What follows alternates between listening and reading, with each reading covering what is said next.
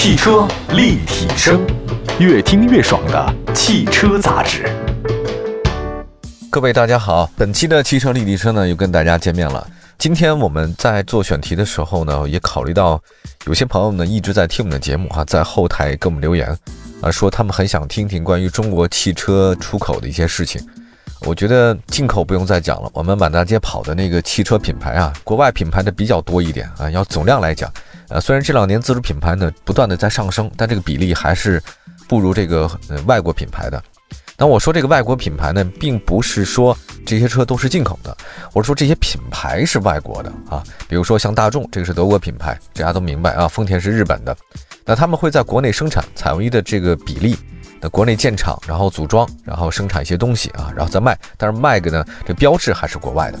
所以我们在想说，这个中国呢，并不是汽车最早开始生产大国啊。我们中国人没有发明汽车，但是我们呢，相对来讲啊，在融会贯通这方面，还有在这个其他的方面，我们还是比较领先的。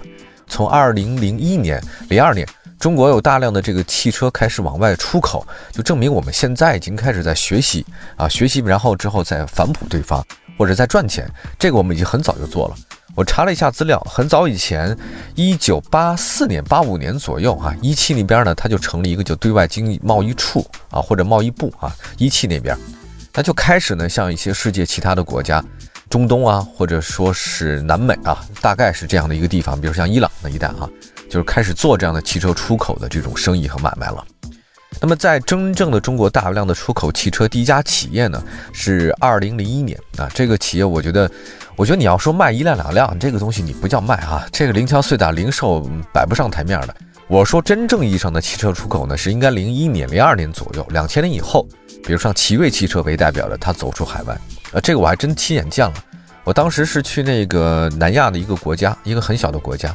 有一天我在那边等火车啊，就火车站。我忽然就觉得好像旁边那个字儿看着眼熟，我仔细打量一看，哎，Cherry，我就直接看到这个东西那么眼熟，那个标志我认识是奇瑞汽车，当然它不是中文啊，它是这个英文 Cherry。我当时心情非常激动，我就哇，这个你知道就是在海外以后哈，你的身份变化了，你在国内你不会感觉到咱们中国人的属性，因为大家都是中国人，当你一到海外以后，你会发现，哎，那如果这个例子不好理解的话，我打个比喻哈，比如说您是。呃，咱们陕西的朋友，或者说河南的朋友，你陕西的朋友到北京来，你这个才发现哦，我是陕西人，你的主体性强了哈。你以为周边都是北京人或其他人，所以一旦你换了另外一个环境之后，你最早的那种原本的那个属性会比较强烈。那我当时看了这咱们中国汽车出口啊，到那边以后非常激动。中国的汽车出口到目前为止的话呢，有那么七八家企业做的是非常好的。我在这想说出口。我并不愿意说是假设你在中国生产的像一汽大众啊，或者上海大众这种大众车，你再卖到国外去，我觉得这个不叫中国的汽车出口。我觉得那你挂的还是那个外国标，你怎么能叫中国汽车出口呢？对吧？所以我待会儿说这中国汽车出口一定是我们自己的车辆。中国汽车工业协会呢有一个数据，说是一九年去年中国汽车出口呢是一百多万辆啊，同比下降了一点。呃，商用车出口的话呢，同比是增长的。那么一九年，中国汽车出口主要受什么变化？就美国市场和这个政策变化冲击比较大。那增长最快的两个市场，一个呢是马来西亚，一个是沙特阿拉伯。但是也有下降的，下降的比较快的呢是伊朗、阿根廷和比利时。那么值得注意的是呢，伊朗其实很早以前它就是咱们中国品牌出口的第一大市场。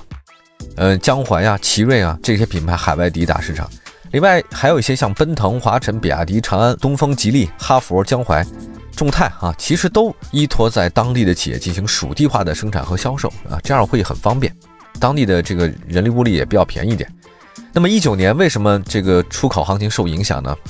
其实是因为一八年咱们中国向伊朗出口了十几万辆车，但是美国呢对伊朗制裁啊，所以这个一九年基本是没有出口的，所以导致整个的情况都出现变化。呃，世界上就是这样，这个牵一发而动全身。有一个比较好的是什么？就是像这个上汽。长城、奇瑞、北京汽车啊，还有长安汽车，这些呢，慢慢已经成为咱们中国汽车出口的那个主力军。奇瑞在去年，呃，全年的新车出口呢，突破了十万辆，这个数字很可观。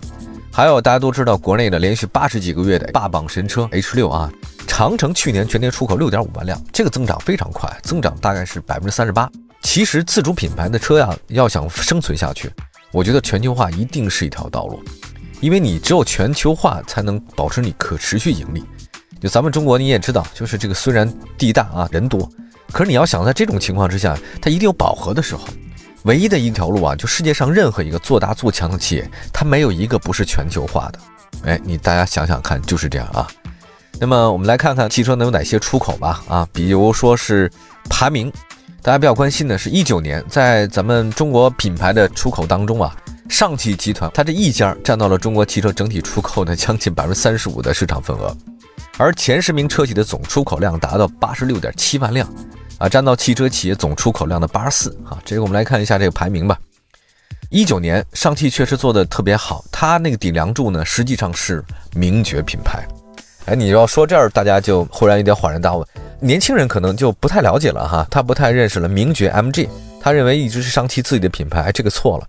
这个名爵 MG 还真的是一个百年品牌，英国的莫里斯兄弟车行，它一个生产线一个品牌啊，一家呢卖给了南京汽车，一家呢卖给了上汽，所以呢，南京汽车当时是买了名爵这个品牌，其他的东西呢被上汽买走了。对，就是生产了荣威嘛。后来呢，这个南汽呢又被上汽合并，哎，所以说荣威和 MG 还都居然是上汽的了。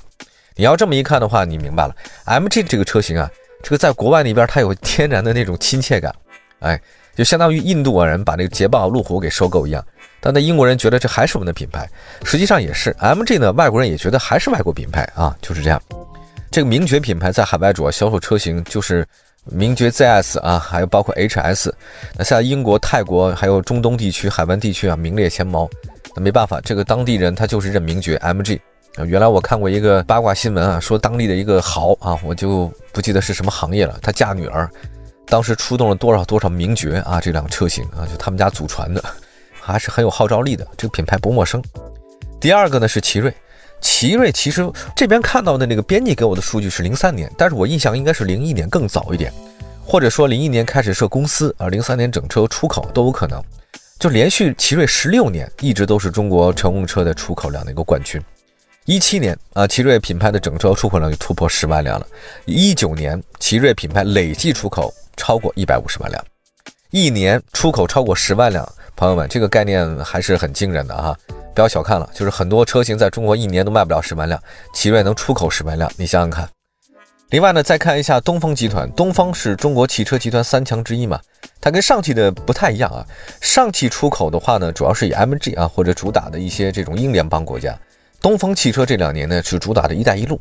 那么一九年东风全年出口呢是八点六万辆，它车型比较多啊，当然不是轿车为主啊，它是 SUV、MPV，像皮卡啊，还有微型商务车。这个还是东风的看家的东西啊，还有一个东风风神，东风风神 AX 四啊，这个在海外市场据说卖的还是不错的，很多个国家呢成为这个热销产品，蛮有趣的。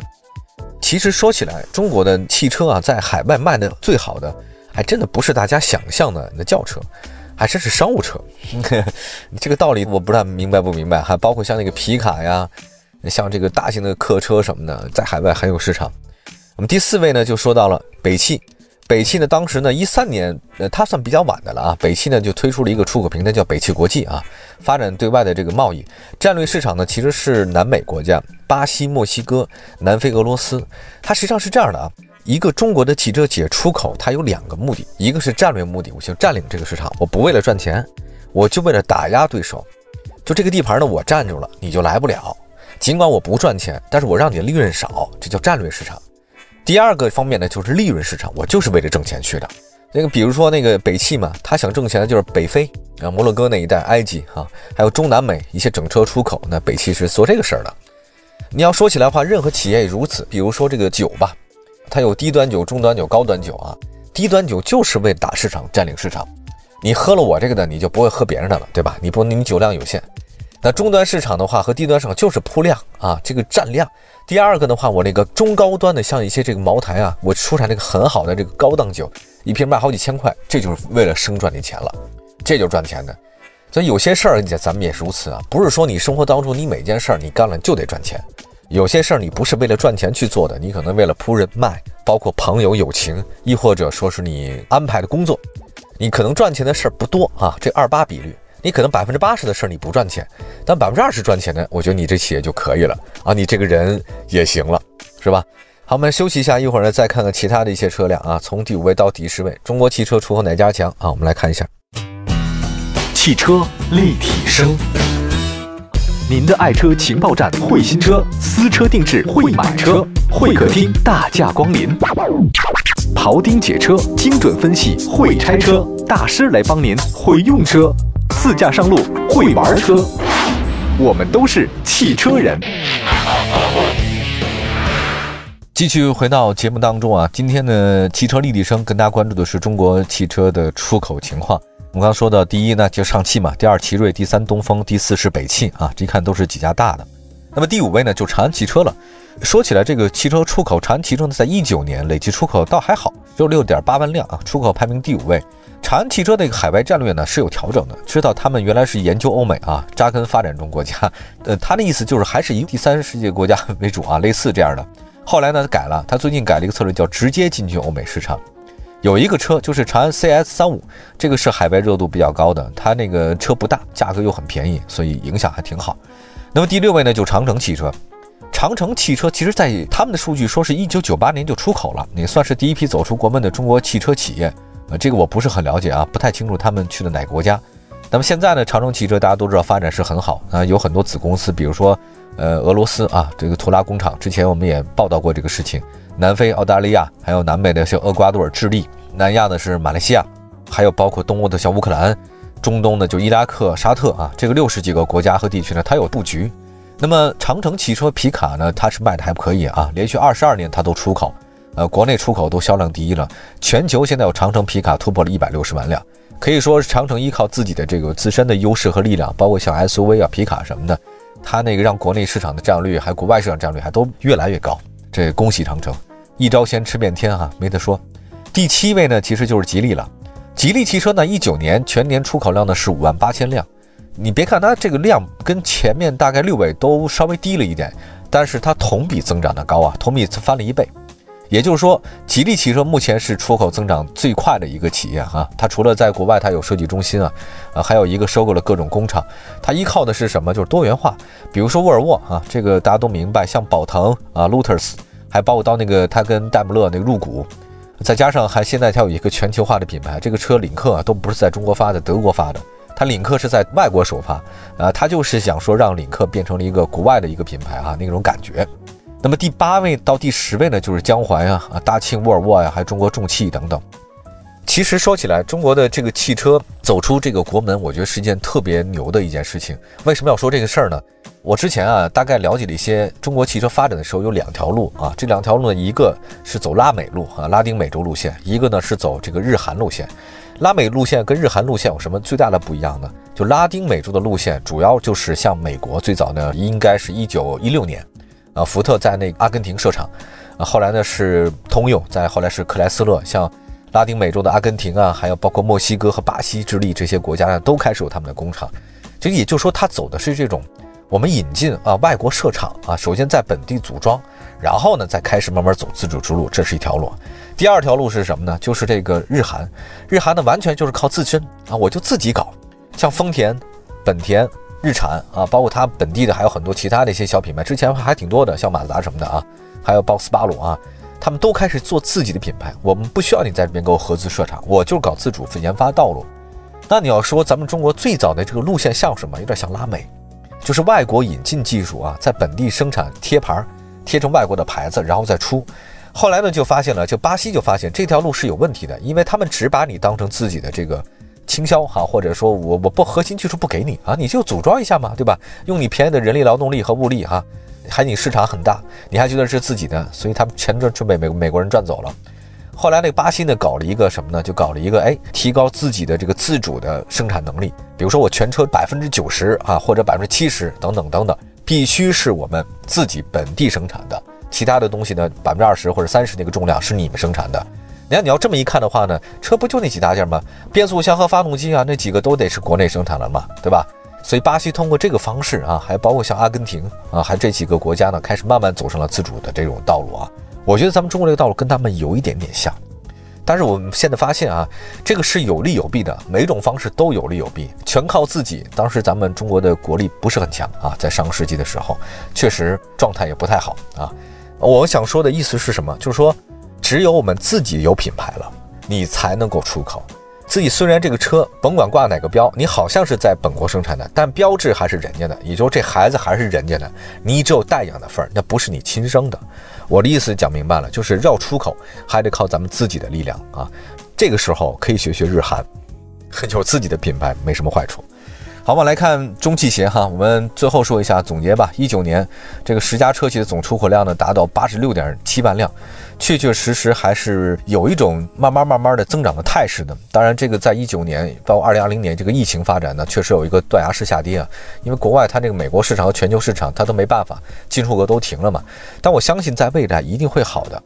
另外还有一些咱们的各种汽车企业，什么长安、奇瑞，还有上汽集团，都已经开始计划在未来五年到更长的时间在海外设厂，包括说要突破百万辆这种计划等等。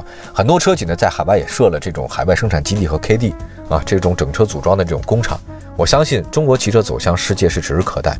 好，感谢大家收听本期的汽车立体声，可以关注一下我们的微博和微信，朋友们，拜拜。